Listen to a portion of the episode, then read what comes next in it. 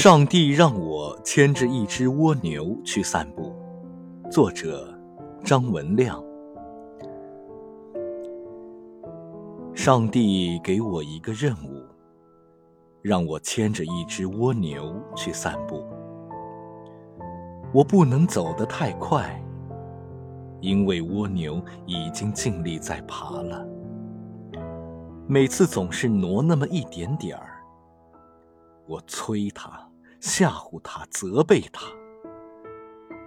蜗牛用抱歉的眼光看着我，仿佛在说：“我已经尽了全力了。”真奇怪，为什么上帝要我牵一只蜗牛去散步呢？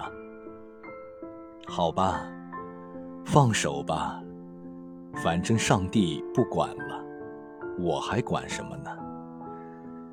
任蜗牛往前爬，我在后面跟着生闷气。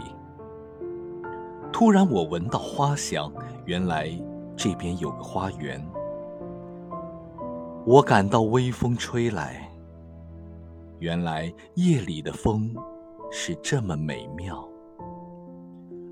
我听到鸟声，听到虫鸣，看到满天的星斗温柔。而亮丽，怎么以前我从未体会？我忽然想起来了，莫非是我弄错了？原来上帝是叫蜗牛牵着我去散步。